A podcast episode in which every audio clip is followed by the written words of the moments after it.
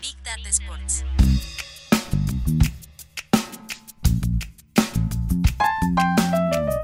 Big Data Sports. Con Marcelo Gantman y Agustín Jiménez. Un podcast de deportes y datos. En este episodio, una conversación con Luquita Rodríguez, streamers, fútbol, viejos medios, nuevos medios y Qatar 2022. Prendemos y vamos.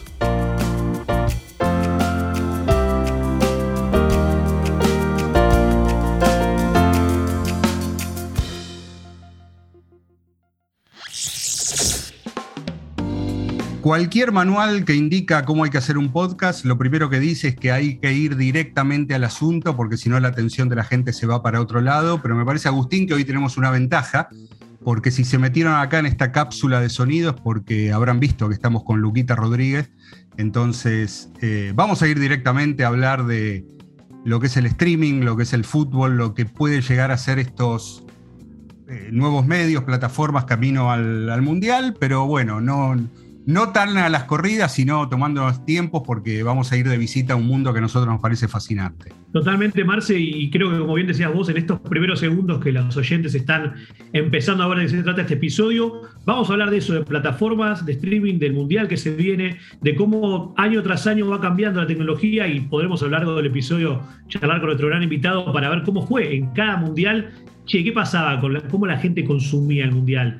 O sea, desde, desde Sudáfrica 2010 para acá, cómo cambió. Bueno, tenemos mucho para hablar, así que no, no, quiero, ir, no quiero darle vueltas a esta parte. Marcemos al grano, como vos decías. Totalmente. Bueno, en eso estamos, Luquitas. Gracias por estar con nosotros. Eh, para Big Data Sports es un, un, lujazo y bueno, nos pone muy contento poder conversar de estos temas con vos. Gracias, gracias a usted por invitar. Acá estamos. Acá estamos siguiendo atentamente.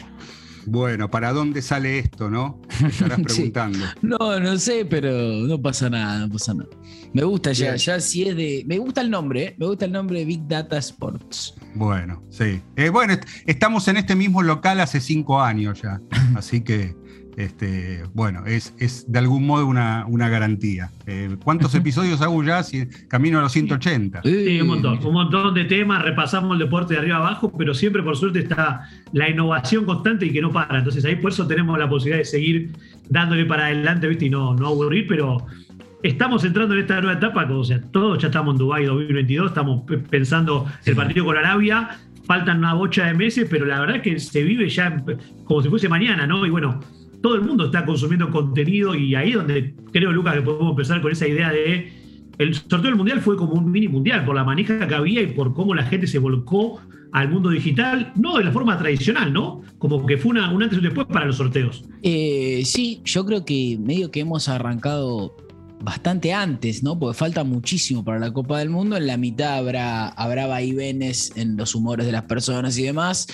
en la mitad está la Copa Libertadores y qué sé yo, que lo va, lo va acomodando, pero sí, el, el sorteo sin duda fue un momento de, de, de, mucha atención de la gente y lo siguió. A mí, me, a mí me gusta que convivan los dos mundos. O sea, yo no quiero, yo no soy uno, yo trabajo en el medio digital, por supuesto, pero no soy una de esas personas que, a mí me gusta la transmisión de Teis Sports, pero me gusta por una cuestión de que tengo 30, de que me cuando era chico lo miraba de esa manera, entonces a mí me gusta que esté eso. Yo lo, lo sigo siguiendo por ahí, de alguna manera. Pero entiendo que trabajo para personas que ya lo siguen de manera lateral o esta famosa segunda pantalla que ven una pantalla y en la otra ponele que estoy yo haciendo el sorteo del mundial el otro día en Twitch. Eh, eso es nuevo, pero lo abarco desde el punto de vista del, eh, del que trabaja no de, del que consume de esa manera. Yo no soy de consumir con segunda pantalla, por ejemplo. Depende, sí con el teléfono, sí con el, bueno, el teléfono es también la segunda pantalla, pero eh, no, lo siento como cosas que se oponen, no lo siento como cosas que se oponen y a mí me sigue gustando que haya gente de traje allá preguntando, haciendo las mismas preguntas, cómo lo ves, consciente, a mí me, me, me sigue motivando porque de alguna manera lo que me atrae de eso es mi infancia, ¿viste? Para mí el sorteo del mundial era todo Y, bueno, ahora poder ser actor, no te digo protagonista porque no lo soy, pero estar cubriéndolo de alguna manera para la gente que me sigue es algo que me gusta. Y el mundial en general. Totalmente. Eh, además porque, bueno, los enviados especiales, los periodistas que están de traje, esperando cuándo sale el micro, ya salió para el estadio, todavía no. Ese es un material de trabajo para vos, claramente. Ahora, lo que a mí me gustaría saber es, ¿por qué crees que hay una audiencia que, por ejemplo, cuando se hace el sorteo del Mundial, prefiere ver qué es lo que te pasa a vos con el sorteo del Mundial en vez de poner Teis Sports y ver la mano de Cafú cuando la pone adentro del bombo? Y en vez de ver eso te están mirando a vos. ¿Por qué crees que pasa eso? es buena la pregunta, ¿eh? La verdad es que la, respuesta no, no, creo tenerla del todo. Entiendo que hay una situación de eh, bueno, veamos el sorteo todos juntos. No, no pasa estrictamente por mí, que bueno, sería como el núcleo de esas personas que se juntan a ver el sorteo todos juntos, pero hay una sensación de me queda más cerca, me queda más cerca que eh, Recondo en Dubai, porque eso es como ya lo, tengo lejísimos. Esto es, bueno, está Luquitas haciendo lo del sorteo del mundial. Vamos a ver todos a Luquitas. Tenemos obviamente más posibilidades de interacción, más posibilidades de conexión entre la gente que, lo está consumiendo. Y bueno, una situación ahí de. También es fácil eh, tomar el camino lateral a eso. Si, yo. Yo puedo estar viendo el sorteo del mundial y digo, mira Cafú, qué narigón que es. Algo que no, puede, no se puede hacer en la transmisión oficial porque va a FIFA y le dice, che, no, no se puede decir eso. Y eso es algo chiquito, quizás algo, algo más, más, más importante. Y eso también atrae, eso también atrae. Eso es como algo atrayente para el que, para el que busca divertirse un rato. Tenemos la suerte en este caso, por ejemplo, que bueno, es algo no oficial. A partir de que se vuelve algo oficial, para mí las limitaciones, no te digo que son las mismas, pero son muy similares. ¿eh? Si a mí me contrata FIFA para hacer el sorteo del Mundial desde la cuenta de FIFA y me coarta esas cosas chiquitas que tienen que ver con desprolijidades, algún comentario semi desubicado, bueno, vas a ver que eh, termina siendo menos atrayente, termina siendo menos. Se reconvertirá, porque el medio digital está, está creciendo tanto que en algún momento... Eh, no sé si la transmisión oficial, pero se van a equiparar los pesos de lo que es eh, FIFA transmitiendo oficialmente por Twitch su sorteo que la transmisión que nosotros vemos en tele. En ese momento hay que ver qué, sucede. Y yo me sumo a eso porque se está empezando a mezclar los dos mundos, como bien contaba vos recién. Ya los lugares oficiales, en vez de renegar de, de la nueva cultura, tratan de absorberlo.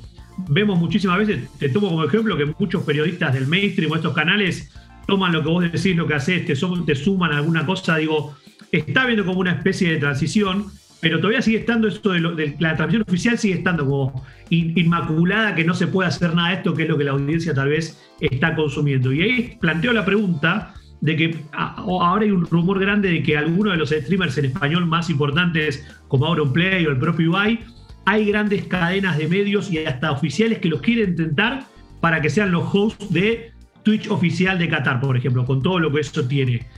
Obviamente que me imagino que el gran desafío sería poder lograr mantener su esencia, lo que lo llevó a hacer lo que son, pero con esas reglas. ¿Lo ves como posible o ser, o sea, si se da algo así, van a tener que reconvertirse? ¿El que se reconvierte va a ser la parte oficial? ¿Cómo, ¿Cómo, te imaginas ese tipo de experimentos con este mundial que se viene? Eh, Primero hay una cuestión ineludible que es la del dinero. Eh, los, grandes streamers, Ibai, Auronplay, qué sé yo, no tienen la necesidad económica de, ser contratados por BBC o por marca. La verdad es que en ese sentido la, no, estoy diciendo que es más, eh, es más poderoso económicamente Ibai que marca, pero me refiero a lo que, tiene, lo que tiene marca para darle a Ibai económicamente. No le mueve, no, no es que él dice, uy, eh, cuando esté ahí estaré salvado. La verdad que los caminos de la economía de los medios tradicionales con el de los canales de Twitch o medios no tan tradicionales han sido de manera relativamente separada, dependen de otras empresas más grandes como puede ser Amazon y qué sé yo. Eso es algo central a la hora de pensarlo. O sea, lo que haga Ibai o Auronplay con marca va a ser porque tiene ganas de hacerlo. Va a ser porque dice, bueno, yo de acá me puedo llevar algo de la transmisión oficial que no, me, que no puedo llegar yo solo con mi, con mi contenido. Después, eh, y sí, se, tendrá que, acomodar, porque las marcas también son, son muy.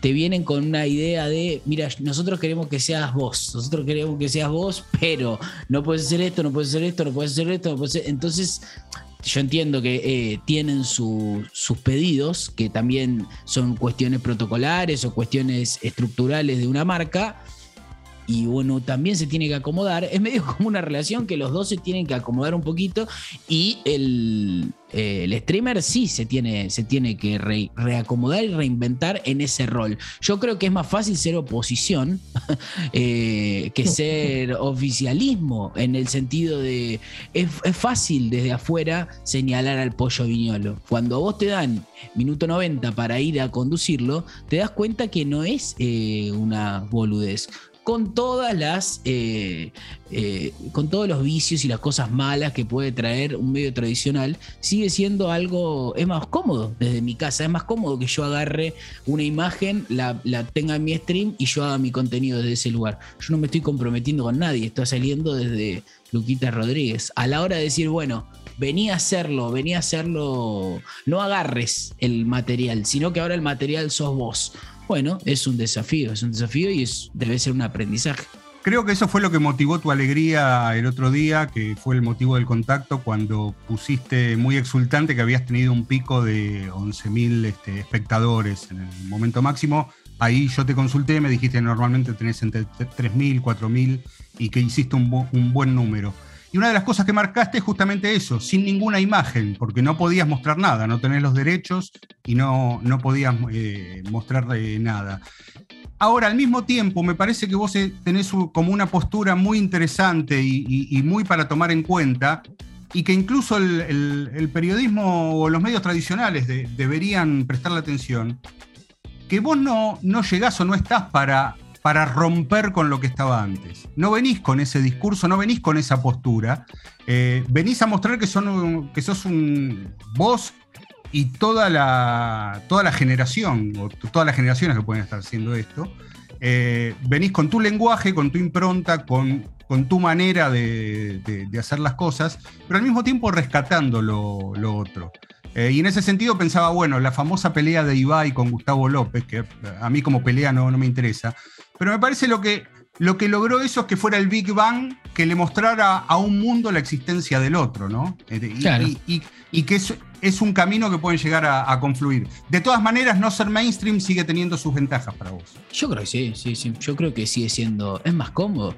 No ser mainstream y no depender económicamente del mainstream es una situación muy cómoda. Es muy cómoda.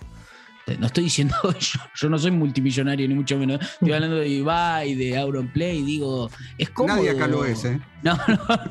Eh, tal cual. Es, cómodo, me parece cómodo y me parece, en relación a lo que decías, que en cualquier ámbito es muy difícil construir hacia adelante sin tener en cuenta lo anterior. Sería. Eh, hay gente que hoy en día se dio, se dio tan vuelta todo que parece que lo que te decía, que, con, que ser Gustavo López es fácil. Que Gustavo López, Gustavo López hace no sé cuántos años trabaja de periodista.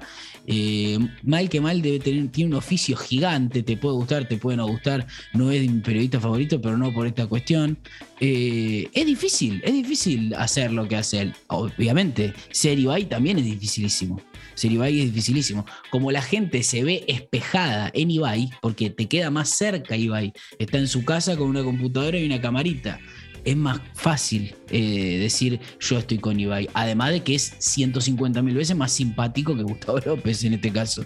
Eh, pero yo creo que sigue teniendo sus ventajas, pero para, como algo personal, yo quiero ser, eh, yo quiero tener las imágenes, yo quiero ser el evento. O sea, a mí me gustaría que, pero la ambición del medio no tradicional se ha, se ha, vuelto más grande en el sentido de yo no quiero streamear las imágenes del mundial desde el canal de FIFA. Yo quiero que las imágenes del mundial me las den para mi canal. Eso es algo que no pasaba antes. A Gustavo López no se le ocurría decir, bueno, yo voy a tener un canal y quiero pasar el mundial por ahí. Ahí va y sí. A mí en ese sentido, si vos me decís, bueno, ¿a qué apuntás? Bueno, yo quiero eso. Yo no quiero que me lleve eh, FIFA a transmitir los partidos a su canal de Twitch. Quiero que me dé los derechos de España a Portugal y verlos en mi canal de Twitch con mi lenguaje. Es difícil. ¿Vos pensás que vamos hacia eso? Que, que los que tienen los derechos, que los que pagan fortunas para tenerlos, en algún momento va a decir, bueno, miren, esto cambió y cambió de tal manera que ya no vamos a tener una transmisión, vamos a tener decenas de transmisiones con los streamers eh, que han construido mejor su comunidad, que trabajan mejor sus ideas, que están generando otra cultura. ¿Vos pensás que, más allá de tu deseo, que, el negocio en algún momento le pondrá la firma a eso? La verdad es que yo creo que no, no, estoy lo suficientemente interiorizado como para saber hacia dónde va. Ya estamos hablando de algo, los derechos de una Copa del Mundo, para el que está escuchando del otro lado, son algo realmente importante a nivel mundial. No es algo de, bueno, transmití un entrenamiento de boca. O sea, yo no imagino una semifinal del mundo en el canal de Luquita Rodríguez hoy en día. Vos me decís hacia dónde va a, a crecer, no lo sé. Yo sí, en ese sentido, creo que sea Luquita Rodríguez, Ibai, Coscu, el que sea, para llegar a ese lugar va a tener que hacer concesiones. No es que un día va a venir FIFA y va a decir, toma, loco, toma, eh, te voy a premiar porque tu comunidad es muy copada, toma la semifinal del mundo. No, nos vamos a tener que sentar en una mesa importante, chica, y nos van a decir, nosotros queremos esto de esta manera, como es hoy en día. Hoy en día los derechos mundial no, no, se, no se debaten en un, en un ambiente de, ah, bueno, sí, toma, tómalo vos. Es algo pesado. Puede llegar a ocurrir, sí. Eh, me parece que todavía, no, por lo menos en mi caso, no, no veo en Argentina una situación de, de los streamers reunirnos con FIFA o con. Sacalo de FIFA, llévalo a la Liga de Fútbol Argentino, que también los derechos son algo importantísimo en el país. Y, que, sea una reunión amena en el sentido de, bueno, ahora que tienen su comunidad les vamos a dar esto. No lo sé, no lo sé porque el medio y el sistema es, es de camuflaje, ¿viste? Puede venir alguien, vos no sabés para dónde, es como una gran masa que se va metiendo así. Yo lo que sí sé es que es que no la vamos a vencer. No vamos a vencer la lógica, la lógica neoliberal capitalista de eh, los derechos de un evento. No la vamos a vencer cinco chicos que eh, somos simpáticos adelante de una cámara. Quizás la narrativa reinante será estos chicos la vencieron, pero será mentira. Por debajo habrá un montón de situaciones eh, de, de, como te digo, de acomodarse ahí sumo algo que me llamó la atención de los derechos. No sé si ustedes vieron la lista, a veces sale esa lista de quién, qué plataforma o qué medio o grupo tiene derechos para cada región y sale por país, bueno. Y revisar los de Argentina, de curioso, para Dubai, para Qatar 2022, y había cuatro en vez de tres. Yo sabía que iba a estar DirecTV, Teis Sport y, y, la televisión pública. El cuarto, que por algún lado es el canal de las estrellas. Esto es real, ¿eh? Esto no es mentira. O sea, un canal de cable que probablemente está perdido en la grilla. De alguna manera, por esto de los acuerdos que vos decías, Lucas, de cosas que se negocian mucho más formalmente y que a veces son cláusulas como. Yo te voy a dar un ejemplo de, mi equipo. Yo soy independiente, digo, hace poco para atrás Silvio Romero, el paquete traía a Gonzalo Verón, que ahora está demandando por millones al club, pero eso es otro tema. Digo, es parecido, o sea, los, entiendo lo de los derechos, me gustó mucho la idea de lo de Marce de tal vez en un futuro de múltiples streaming en paralelo para múltiples audiencias, tal vez en el futuro más lejano. Sería pero increíble. esto iba, sería increíble porque tal vez va a depender mucho de cómo las, audiencias o los clientes de quienes consumen digamos, los broadcasting deportivos, a la larga terminan dictando a veces las reglas de juego. Pero como decías vos, tal vez es más a largo plazo o más complejo y todavía los dueños de la pelota no lo van a, alargar o a cambiar el paradigma de 50 años de un día para el otro. Pero esto lo quería atar con otros deportes que hacen un poco a veces la vanguardia, que son los deportes de, Norteamérica, que suelen ser como los avanzados.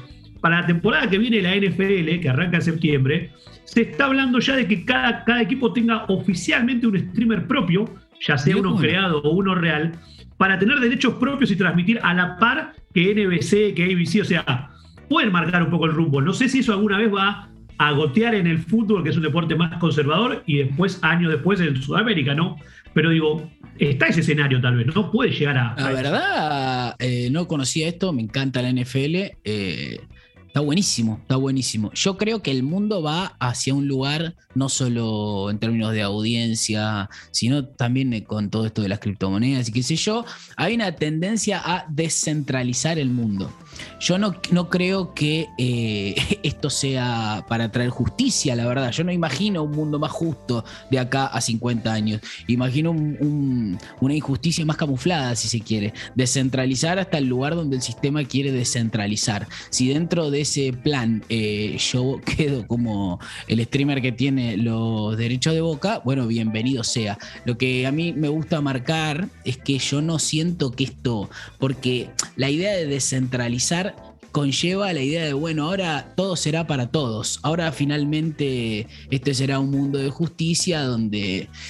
No creo, no, no creo que suceda eso. Sí creo que los grandes eh, no sé si llamarlos monopolios, pero los grandes centros que se autopercibían como algo gigante o los grandes números, hoy en día los números no sigue valiendo el, punto de rating en televisión, porque es un número gigante, pero ahora vale también los, los 11.000 que metí en el sorteo del Mundial.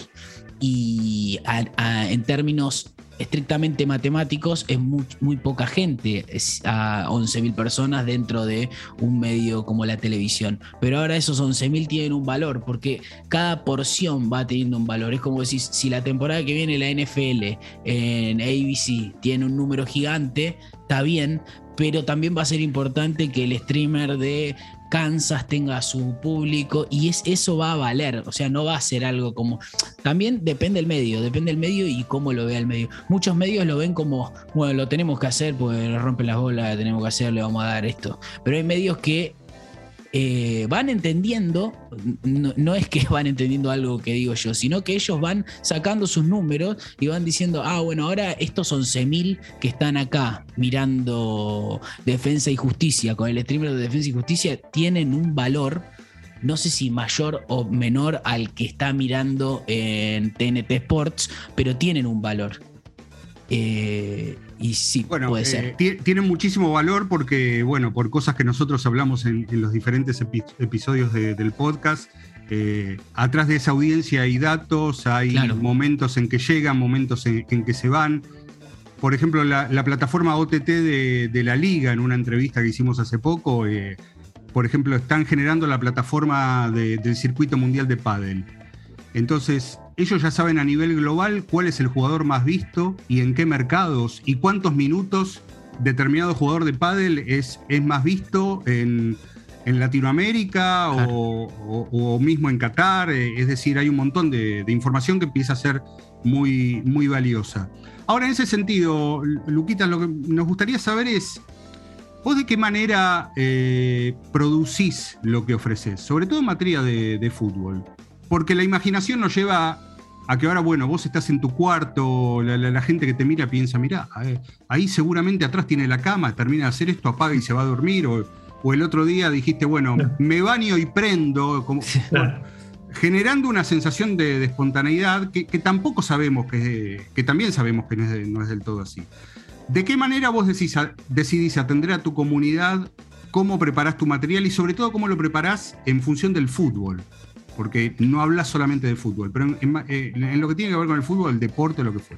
Eh, mira, generalmente en todos mis trabajos eh, me parece clave, ya sea en el stream como, como puede ser en la radio, la fluidez. No soy una persona de preproducción, pero no estoy diciendo que no haya gente que lo haya muy bien. Soy una persona de vamos y vemos, pero no vamos y vemos de manera sin, sin sentido de la importancia de las cosas, sino que a mí yo me siento mejor y me siento más cómodo en la fluidez de lo que suceda.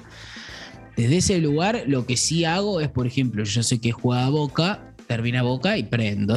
No, no, no, estoy descubriendo nada. Yo sé que el otro día era el sorteo del Mundial. Yo estaba con esto de regala Mundial. Dije, voy a hacer el sorteo del Mundial, pues lo voy a ver.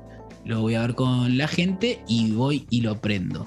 Eh, y después, en, bueno, algo que le tengo, muchas veces se le recrimina a los medios tradicionales la idea de Boca y River. Eh, yo puedo constatar que es un abismo de diferencia entre la gente, saben que yo tengo perfil de hincha de boca y qué sé yo, pero cuando uno hace algo de boca o de River, es notoria la diferencia de, la gente mirando o, del interés que muestra el público a partir de esos dos equipos, inclusive un poco más de Boca que de River. Eh, entiendo que, bueno, si vos tenés un canal deportivo, se supone que te ocupas del deporte, no te ocupas de Boca y River, pero la tentación de hacer eh, eh, es totalmente plausible y notoria.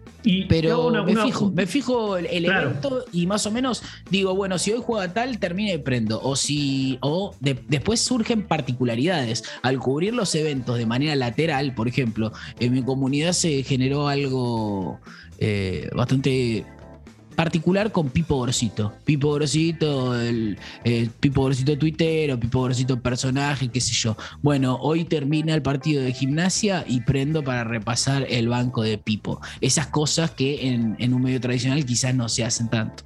Eh, disculpame, disculpame Agus, y, no, quiero que se me vaya. Eh, entonces no estás tan atrás de la idea como muchas veces dicen que hay que hacer en la plataforma de que hay que ir determinado día, determinada hora, con esa regularidad, que así vas construyendo la audiencia, que es un trabajo a largo plazo. Eh, vos cuando entendés que, los acontecimientos llaman, prendés y aunque sea un día que, no, no, lo hace frecuentemente. Sí, sí, total. Es más, esos son los streams más importantes y yo creo que esos son los streams donde se genera audiencia, en esos acontecimientos. Después uno eh, yo trabajé en varios lugares, puede tener un contrato que tenés que hacer 80, 100 horas por mes, llega un momento que te lo tenés que ordenar, pero por tu vida. Vos decís, bueno, hoy vamos a intentar de lunes a viernes prender de 7 a 9, pero si de 7 a 9 juega Boca eh, o pasa algo, no prendas a las 9. Si justamente algo bueno de este medio es eh, la idea de prender cuando uno quiere, prende cuando cuando vos creas que es, es el momento, ¿viste? Es al pedo atarse un horario si la propuesta es no atarse un horario.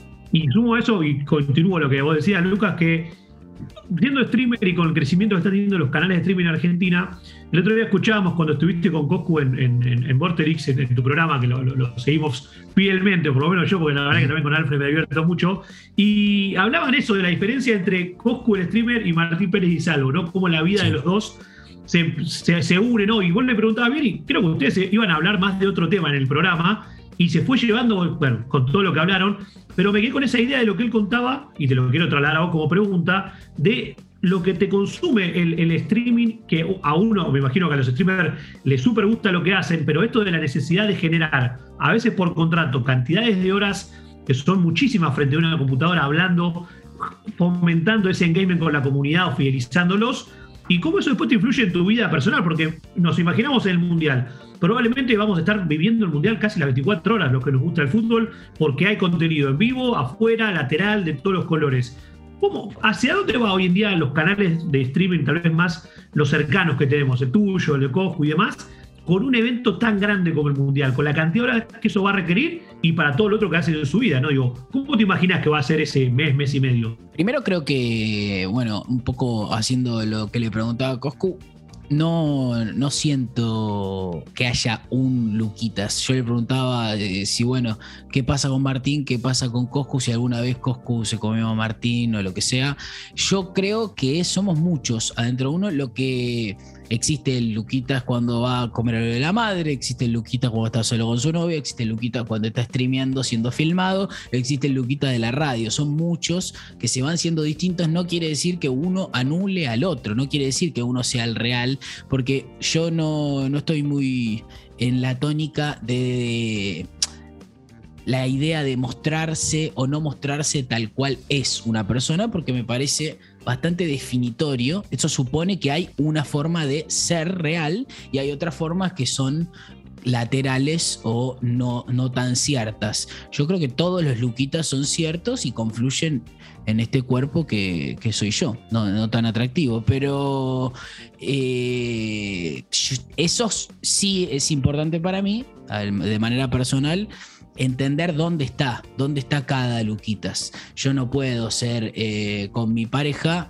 el Luquitas streamer o ser en el stream el Luquitas pareja, porque se empiezan a entrelazar y como se te mezclan a vos, a vos mismo, adentro tuyo, todas esas cosas, hay una nebulosa en la que uno no sabe bien por qué está haciendo como es. Es difícil para todas las personas que, que viven expuestas a los streamers quizás un poco más porque están más horas expuestos. Intento darme cuenta eh, de poner el bidet en el, baño y toda esa frase de Menotti.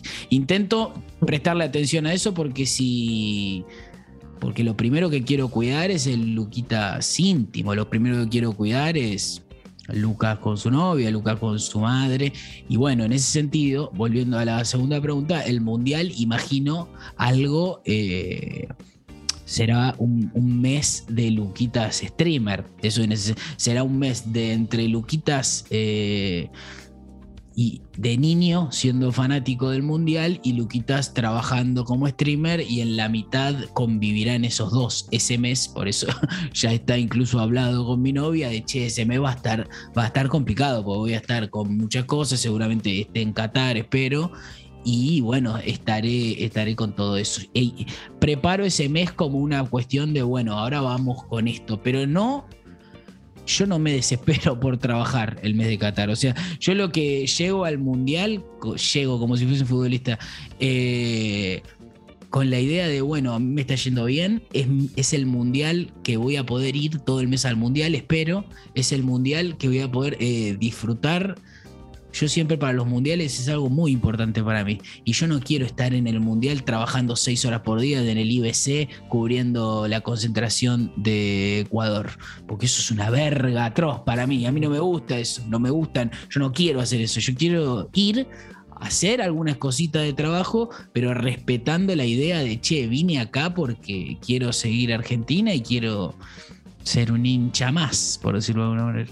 Em, a ver, creo que estás pidiendo mucho, ¿no? no, no, por supuesto, por supuesto. No, no, no, porque también sabemos que lo, dijiste en algunas oportunidades, cuando eh, en Luquitas de hace algunos años lo que soñaba era cubrir un mundial para Teis Sports, sí. donde entra, ya que estamos hablando en francés, esa verga de la que hablabas recién.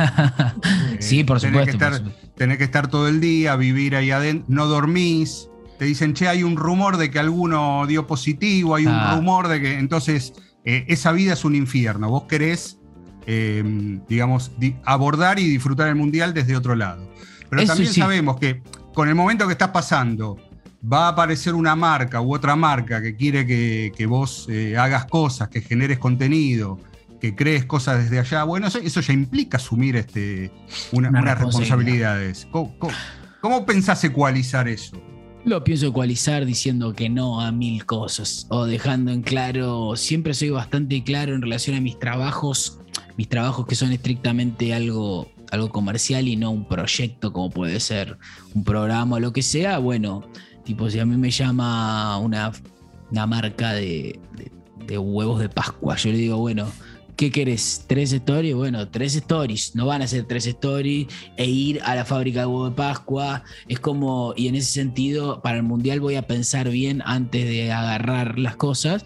Por esto que te digo, porque en última instancia, a mí me gustaría ir al mundial y iría yo pagándomelo, ¿entendés? Iría yo. Entonces, no, será un equilibrio. Iré a hacer algunas cosas, pero no iré a. No agarraré por agarrar. Ahora, e, es, también esto es importante, porque supuestamente esta es la industria donde hay que decir que sí a todo. No, no que sí a cualquier trabajo, pero cuando viene una propuesta comercial, hay, eh, el gesto natural es sí, de sí que sí, después vemos. Y, vos tenés, tenés, el no muy fuerte, por lo que se ve. A partir de hace un año, un año y medio. antes yo era un. Yo fui soy humorista hace 10 años, humorista de, teatro, under y qué sé yo, yo estaba con el sí a, todo, porque un humorista que arranca y tiene ganas se agarra el vicio de agarrar, agarrar, agarrar, agarrar, agarrar. Cuando me empezó a ir bien, eh, bueno, tenía el sí a todo y hace un año y pico... Eh, lo, fui aprendiendo a no, no, no agarro lo que lo, lo, lo, peso, lo sopeso. Digo, si esto me puede dar esto, me puede no dar esto, si es hasta acá sí, si es hasta acá no.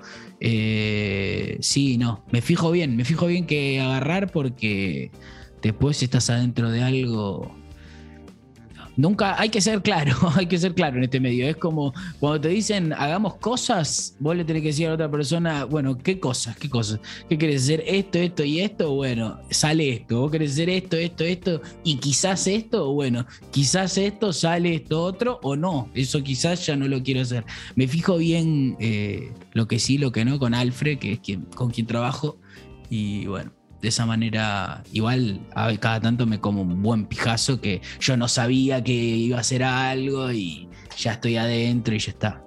dando ejemplos a la, generación joven, digamos, tomo el ejemplo que ustedes hablaban reciente, que tal vez todos los que estamos en los 30, como Marce también, todos, eh, soñábamos con justamente ser parte de un mundial, tal vez como futbolista, como periodista, estando, lo que sea. Bueno, hoy te debe pasar que mucha gente de 20 o de menos que lo que quieren es ser streamers, ser, ser influencers, tener su contenido. O sea, hoy ya no es algo raro de escuchar. Hace unos años era mi hijo quería ser youtuber, como algo que les hacía ruido a los padres y ahora ya es una realidad. Y digo, en esto de, ser streamer y algo saliendo tal vez un poco del mundial, vos ya recorriste un gran camino en esto que parece nuevo, pero no lo es, porque Twitch se lanzó en 2011, estamos hablando de más de una década. Hay múltiples plataformas que ahora te quería preguntar de cómo, cómo lo ves la evolución, porque todavía hay muchas plataformas, pero todo se va unificando en un par, que son las masivas. ¿Qué, puede esperar, digamos, una persona que se mete a, generar su contenido? Que obviamente al principio lo van a ver, lo van a bancar dos, tres amigos de siempre y nada más. ¿Cómo, hoy, ¿cuál es el desafío que una persona que se quiere meter a generar contenido, que le apasiona algo, porque no hace falta que sea el deporte, qué escenario se encuentra a nivel vínculo con plataformas? ¿Cómo puedo elegir? O sea, no, no, no quiero poner un rol de educacional, no te quiero pedir que eso, no, no, clase eso, pero lo viviste y, ves que va cambiando. Has contado recientemente tu experiencia con Nimo TV, Twitch, el y vuelta, otros canales que tuvieron baneo. ¿Cómo es todo ese escenario? O sea, ¿es tan bardo como a veces parece? ¿O es parecido a alguna otra cosa que decís, bueno, tengo que ir por acá o por allá y voy creciendo y voy viendo? Yo no soy muy de meterme en, en, los sueños de las personas, ¿viste? No me gusta esa idea de hagan esto, no hagan lo otro, fíjense hacer o no hacer porque es muy personal, ¿viste? Y uno siempre va a tener la responsabilidad y de, haberlo elegido. En ese sentido, lo, único que puedo decir es que mi ideal de que alguien elija para hacer algo es que, que lo quiera aprender, que, pero que, que, tenga ganas de tener ese conocimiento. A mí lo que más me ha movido a lo largo de mi, de mi carrera, que tampoco es que soy presidente de la nación, me ha movido la idea de, che, yo quiero aprender esto, no tanto moverse por, eh, qué me puede, qué estatus me puede dar, o qué dinero me puede dar, o cómo me puedo acomodar de tal manera, o me van a mandar ropa gratis. Lo que más lejos me ha llevado es la idea de quiero aprender esto, ni siquiera quiero hacerlo, quiero aprender, tener conocimiento sobre eso. La idea de acceder a ese conocimiento me parece lo, más movilizante en términos eh, espirituales. Después uno cuando está trabajando, como te digo, por ejemplo, yo llegué al streaming ya siendo humorista hace muchos años. Yo me metí al streaming porque dije, che, acá hay un medio nuevo que están haciendo, yo puedo tener un lugar para trabajar acá adentro. Pero ya, ya llegué eh, trabajando de lo que trabajaba. O sea, yo soy un humorista, un comediante que streamea hoy en día. También soy un streamer. Es como te digo, nadie, es una sola cosa. Pero yo llegué tomándolo como un medio y acá hay un lugar para trabajar. Pero muchas veces esto tiene connotaciones buenas y malas el sentir a Ibai cerca, no a Ibai como nombre propio, sino a Ibai como icono máximo del stream o a Coscu, ponele. Lo bueno es que motiva a uno a decir, bueno, yo también puedo, yo también puedo, me compro una compu, voy a dedicarme a esto porque me gusta y puedo, puede despertar eh, vocación Y lo malo también es la ilusión de, facilidad o la ilusión de. Claro, a mí también me va. Eh, yo quiero ser, quiero ser streamer porque a Coscu le mandan ropa de Nike ese es el camino para mí eh, medio bien errado el camino ya, porque nadie le dedica tanto tiempo para que te manden. Te juro que no está tan bueno que te manden ropa de Nike. No está tan. No porque yo tenga vida, tampoco. No, no, no. es Parece un objetivo largo, pero es un objetivo corto. Nadie, nadie se siente realizado con eso. Eh, el sentimiento de realización viene para mí más en, lo que te decía antes, en la idea de, bueno, yo quiero hacer esto porque me motiva eh, aprenderlo, desarrollarme en ese lugar. Y es, eso es extensivo a ser streamer o a ser arquitecto o a tener un emprendimiento de lo que cada uno desee. Es difícil esto porque también tiene una connotación, alguien está escuchando del otro lado y dice, bueno, este pibe que dice, claro, qué fácil, desde un, lugar de, privilegio, qué sé yo. Estoy intentando ser lo más honesto posible en relación a lo que siento y creo. Entiendo que estoy en un lugar de privilegio, pero lo, siento de esa manera. Es difícil.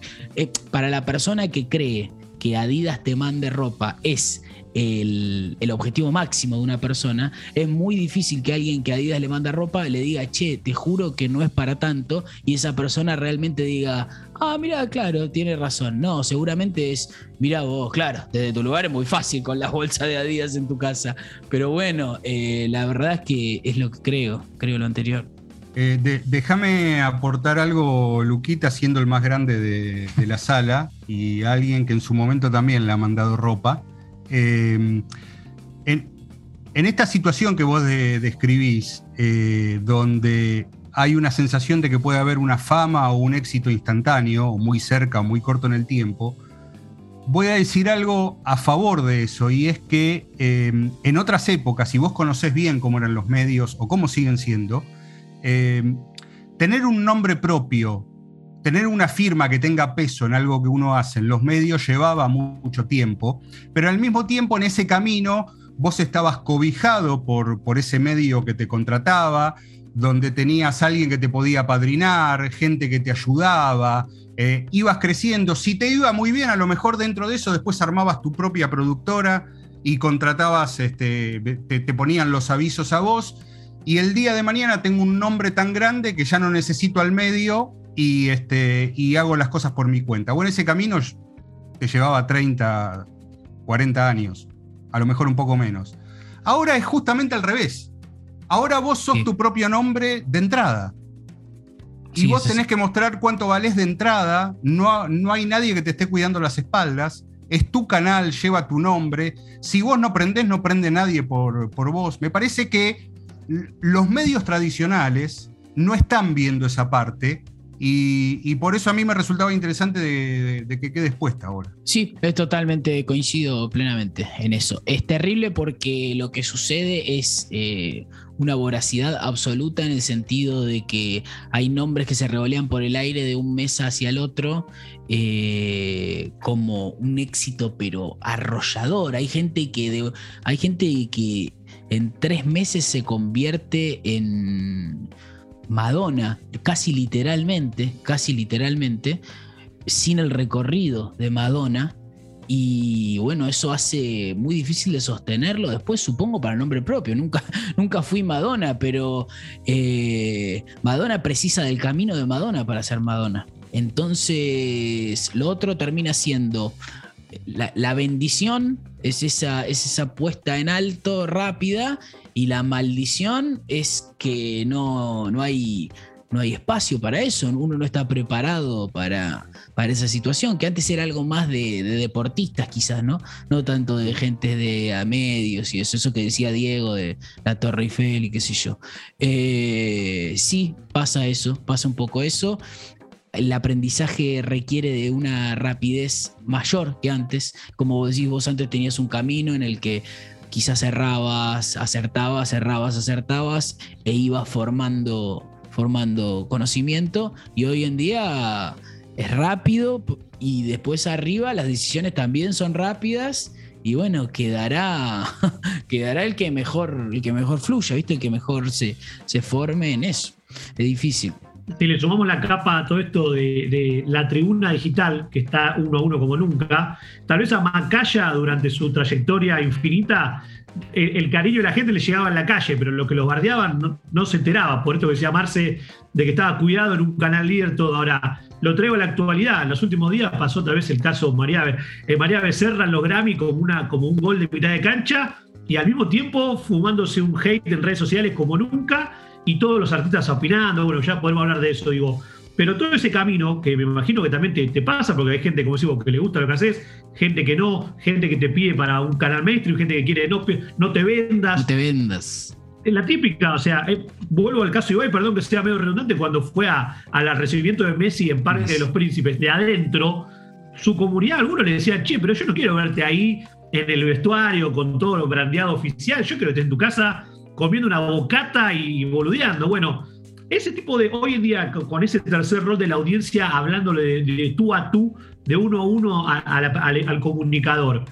Hoy también cambia un poco la regla de juego, porque por más que hoy uno pueda decir lo que quiera y lo hace, eh, tenés el feedback inmediato. Y eso también me imagino que a la persona, al streamer en este caso, como vos decías que sos siempre el mismo, por más que tengas distintos perfiles para cada situación, eh, te pega, me imagino, también de cerca, porque no debe ser fácil que te digan, che, vos, o, el ejemplo que vas el otro día, se, veía venir tal cosa y la gente no tiene ni la más pálida idea, como lo venimos, que justo lo escuchaba, digo, ¿cómo lo viviste personalmente eh, eh, esa situación actual que te toca vivir? Es, es una situación realmente compleja, no, no solo para, para mí o para los generadores de contenido, lo que sea, sino para todos, ¿viste? Me parece que hay un hay una idea generalizada de que lo que sucede en Internet o sucede en Twitter, en donde sea, no, no, no tiene un impacto en la vida real cuando efectivamente lo tiene, ¿viste? Eh, hay una idea de ponerle que alguien te, te dice alguna barbaridad y vos le decís, pará, flaco, ¿qué te pasa? ¿Por qué me está diciendo esto? Me está doliendo. Eh, y el otro te dice, bueno, es Twitter. No, no, pará, ¿cómo es Twitter? Como si, como si dentro del mundo virtual no hubiese que rendirle cuentas al mundo real. Eso es una locura total para, desde mi punto de vista.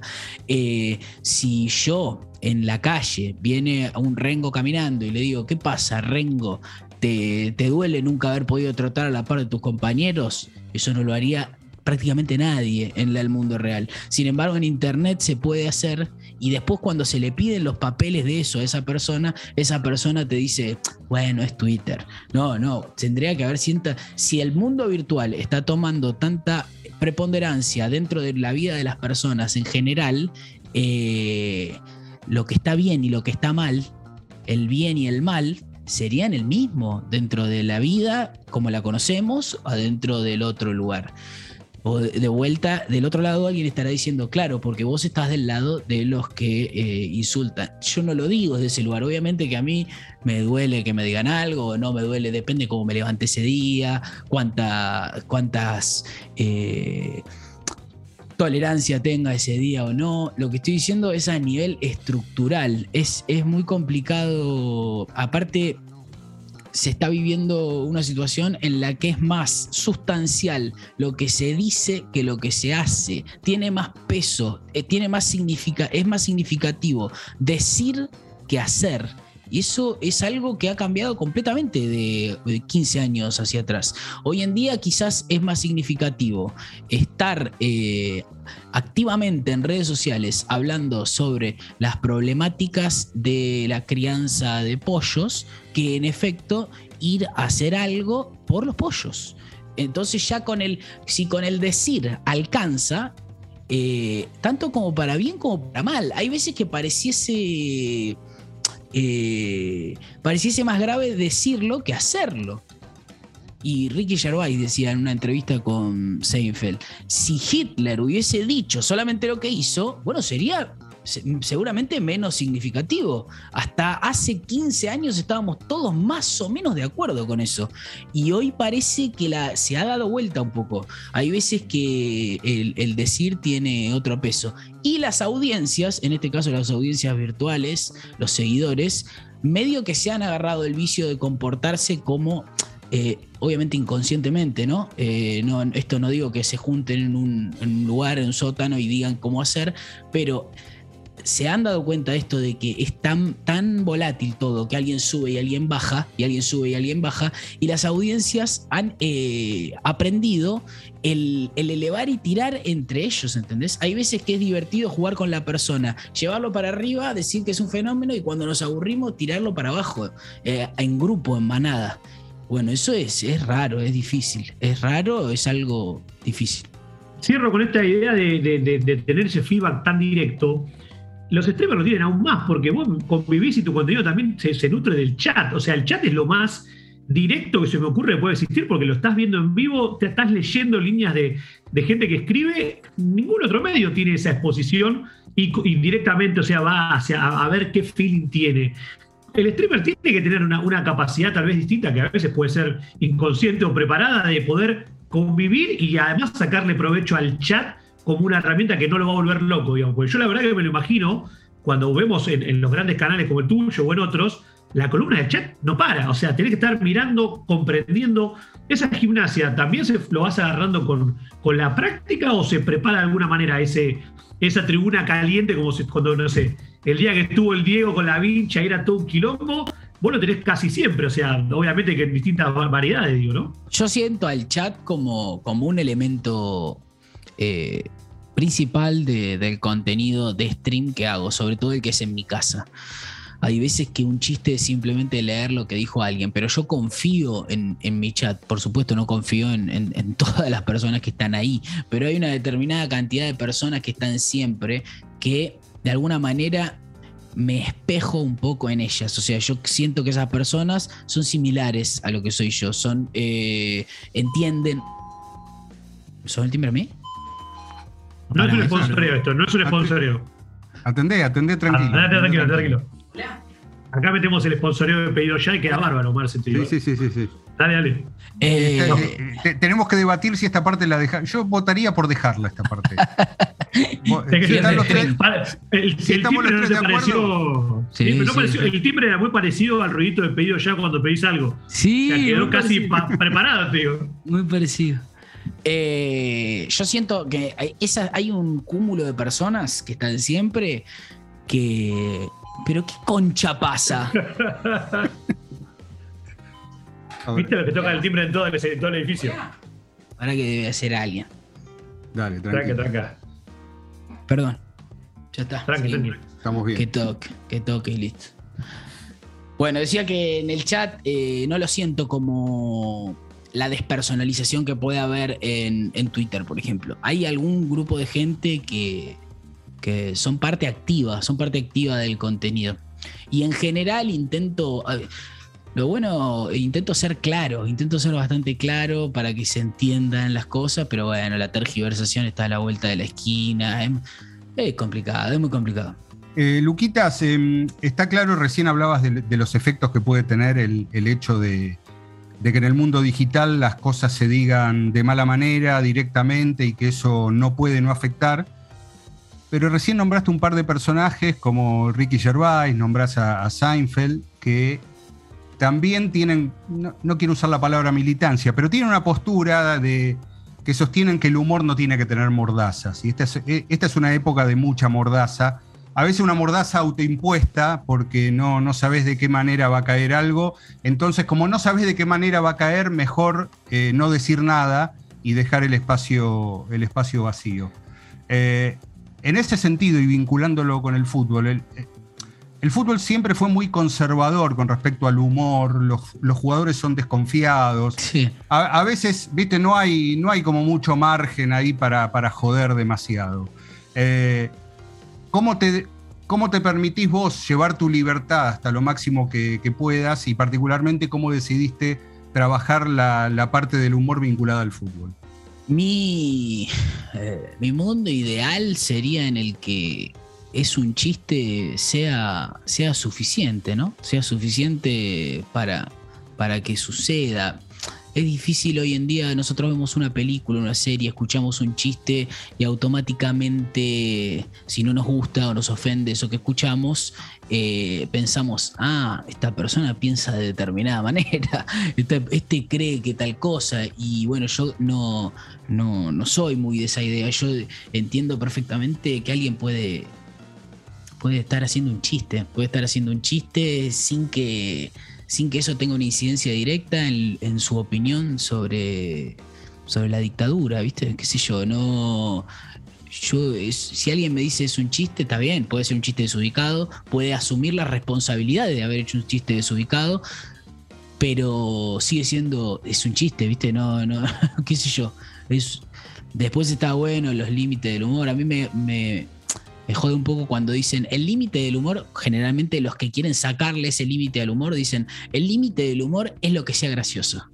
Ah, no, pará, porque eso es un eufemismo para decir el límite lo pongo yo, porque la gracia es subjetiva. Si el límite del humor es que sea gracioso, lo voy a decir yo cada vez que suceda un chiste, el límite. Entonces es totalmente cómodo, pero bueno, es, es, difícil. En relación al fútbol, totalmente uno de los, uno de los, eh, de los lugares más complicados eh, para hacer un. Yo no hago tantos chistes ya sobre River, por ejemplo, ¿viste? Ni un. ni nada de la B, porque lo que vuelve está totalmente cargado de. De, gente que lo sintió personal o, o con agresiones eh, directas. Entonces intento no. Intento ir de manera lateral, ¿no? Intento no no ir directo, no mostrar mis cartas directamente porque eso genera un malestar general, ¿viste? Extremo, extremo, es difícil en ese sentido, es un tanto aburrido también, ¿no? Es un tanto aburrido no poder hacer un chiste sobre, qué sé yo, sobre que River se fue a la B, algo tan, unanimidad tan grande. ¿Cómo alguien se puede ofender? ¿Cómo alguien puede personalizar la idea de que de un chiste de River jugando con Atlanta. Flaco, yo no te estoy hablando a vos, ¿de qué estás hablando? Es un poco el chiste de Ricky Gervais que dice que está en Times Square y ve un cartelito que dice clase de guitarra y alguien agarra ese, eh, las redes sociales son agarrar ese cartelito y decir yo no quiero clase de guitarra. Es como pará, flaco, no, no personalizamos mucho, ¿viste? Personalizamos. Si alguien dice algo de la gente que usa remera azul, yo digo, me lo está diciendo a mí, ¿no? Y es de esa manera, como yo lo personalicé, te lo devuelvo personalizado, pero ahí sí, directo y, agraviante. Es eh, raro.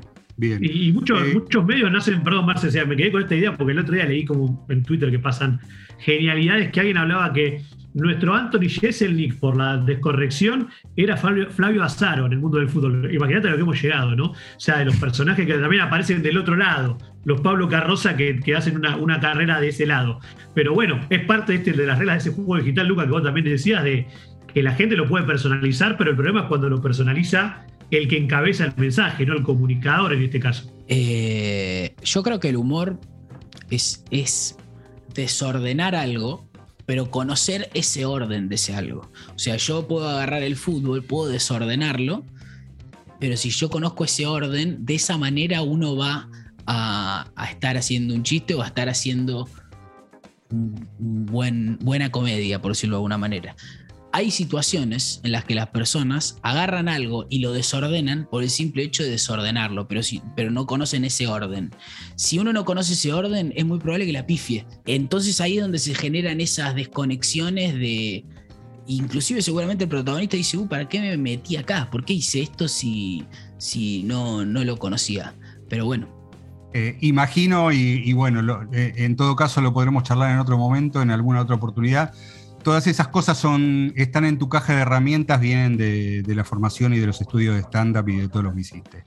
Conocer cómo se desarman y se vuelven a armar las cosas, como si fuera un auto, este, este, viene, viene de ahí.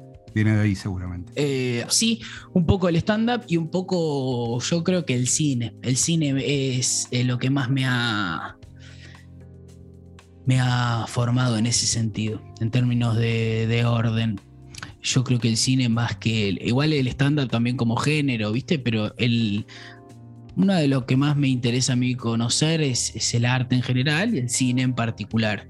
Y eso me ha, me ha servido para, seguramente inconscientemente, no es que yo después me pongo a pensar a la hora de hacer en, cómo, lo haría Scorsese, pero eh, esto que hablábamos de desordenar, pero conocer ese orden o me lo ha dado seguramente el cine.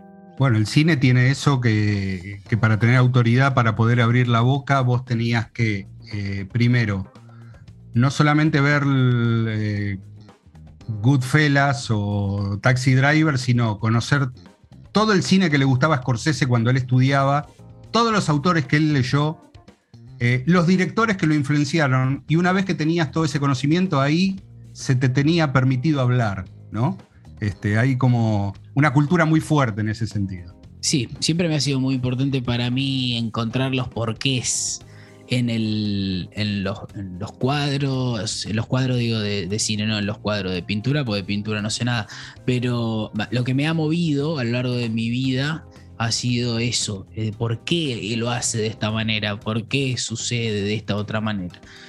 Bueno, fui, fui aprendiendo no algunos porqués, porqués válidos o porqués equivocados, y eso es lo que me ha, como te digo, me ha formado eh, lo más importante. Me parece que lo ideal sería que en una película, en un monólogo, en un programa, todo tenga un porqué, todo tenga un porqué. Inclusive, esto va en contraposición con lo que te decía, que soy una persona de trabajar fluyendo, de fluir, no, no, no de preproducción. Pero inclusive ese fluir, yo le encuentro mis porqués a mi trabajo. Vamos por acá por esto, vamos por acá por lo otro, digo esto por esto, digo esto por lo otro. Obviamente que pifio 150 veces por día. Esto parece, esto es la idea de, cómo debería ser. Eh, pero intento que todo tenga un porqué. Racocino Podcast, me imagino que algo que te, te, divertís también ahí con Cítrico hablando de cine, desarmando películas son podcasts muy largos para, el promedio de la industria, si querés, pero se los nota que a ustedes les gusta desarmar de en serio películas o conceptos, como ustedes lo que decían recién con Marce. Eso también te sirvió, me imagino, para alimentar cómo fluir en un, streaming de varias horas que a veces tal vez y che, ya no sé más qué decir, o no sé si alguna vez te pasó decir todo esto que fui conformando mi personalidad con la comedia, con stand-up, con ser un podcastero, ser un streamer, de alguna manera te va formando hacia, hacia el Lucas que viene. Como, o sea, como siempre te quería preguntar eso, porque has ido recorriendo distintos lugares, las plataformas pueden cambiar, los medios van a cambiar en el futuro, pero la persona, ¿cómo, cómo vas, ¿qué herramientas vas tomando de todas esas experiencias? Seguramente herramientas inconscientes. Yo no te puedo decir de acá me llevé esto, de acá me llevé lo otro, en determinado caso particular, pero sí que soy una persona que me interesa el crecimiento y el conocimiento. A mí no me gusta sentir que estoy perdiendo el tiempo. No me, no me gusta. Por eso no me gustan, por ejemplo, los videojuegos como el Ultimate Team de FIFA. Que yo siento que son horas y horas en la que el jugador no crece, no, no, conoce, no experimenta, sino que es algo. Muchas veces en la, industria de los videojuegos se habla de adictivo como algo bueno o como algo que el, juego busca sí o sí. A mí me gustó siempre la idea de que yo estoy en movimiento, de que yo hoy aprendí algo nuevo. No sé para qué. No sé si efectivamente yo mañana voy a ir al programa voy a ir a mi streaming y lo voy a usar. Pero aprendí algo nuevo. Y el otro día aprendí algo nuevo. Y cuando hay semanas donde yo siento que no, no, no conocí algo, no me pasó algo, ya me empiezo a sentir mal. Me empiezo a sentir como che, no, no, pará, ¿qué está pasando que no estoy, no estoy aprovechando ese tiempo? Está muy claro, está muy claro. Luquita, te, agradecemos mucho. Nosotros siempre tenemos antes del final, eh, damos un datazo, que es un dato sobre algo, que por lo general es, eh, es como tirar el ancho de espada y decir, bueno, esto mata todo lo que hicimos hasta acá. Y el datazo tiene que ver con algo eh, que anoten la fecha, es el 15 de abril fecha 32 de la Liga Española, van a jugar Real Sociedad Betis y la liga va a transmitir ese partido, además de darlo por televisión o en las plataformas, lo va a transmitir en formato vertical, en 9.16, adaptado para TikTok. Es algo que ya hizo, hizo la Bundesliga, en su momento. Y ahora la liga lo, va a experimentar, eh, un formato para, para TikTok este, literalmente es para dar vuelta al teléfono, ¿no? En vez de estar en el formato horizontal, llevarlo a, vertical. Y bueno, tu opinión, Luquita, sobre esto. Mi opinión sobre esto es que el fin de los tiempos ha llegado. La verdad, en primera instancia lo que me pasa es eso. Me parece que el deporte como juego no está hecho para ver de manera vertical. Eh, sino de manera horizontal y después hay una, una necesidad de mercado de vender el, vender el evento en, vertical para gente que, que no tiene la, el, interés suficiente de, dar vuelta al teléfono. Me parece que cada vez, cada vez nos pide menos, cada vez nos pide menos como usuarios, como espectadores, como oyentes. Y hay, quienes creen que eso es un valor, porque bueno, uno puede acceder a más ya que nos piden menos. Desde mi humilde punto de vista, eso es, es, perder, es perder al, al, espectador como alguien interesado, es perder a aquel que, que el que está del otro lado le interesa lo que está mirando. Yo no. Pero bueno, en términos de mercado, sirve porque entra más gente, entra más gente en menos tiempo, en, eh, es la optimización total, pero eh, uno entiende que el que lo vende lo venda optimizado. Hay veces que me cuesta todavía entender que el que, el, que lo ve eh, o lo mira o lo escucha o lo consume lo quiera consumir optimizado. Yo no puedo creer que haya gente que cuando está viendo una serie o una película adelante escenas, ¿viste? Y es algo con lo que estamos conviviendo a diario. Del otro lado alguien me dice, flaco, yo miro la película como quiero. Claro, papá, pero acá estamos intentando pensar y hablar, no estamos hablando, por supuesto en tu vida personal vos podés hacer lo que se te cante el ojete, a mí no tiene ningún tipo de incidencia, estamos hablando no de vos, sino de la, de la dinámica. A mí no, no me gusta, ¿viste? No, no me gusta, pero bueno, también trabajo de eso. Quizás, quizás yo estaré subiendo una historia y promocionando Real Betis Valladolid en, en TikTok. ¿Qué va a hacer? Así. Lo, indica el mercado. Luquitas, bueno, gracias nuevamente y bueno, lo mejor en Qatar 2022. Eh. Bueno, gracias. Ojalá nos veamos por allá. Big Data Sports. Un podcast de deportes y datos. Gracias por conectar. Hasta el próximo episodio.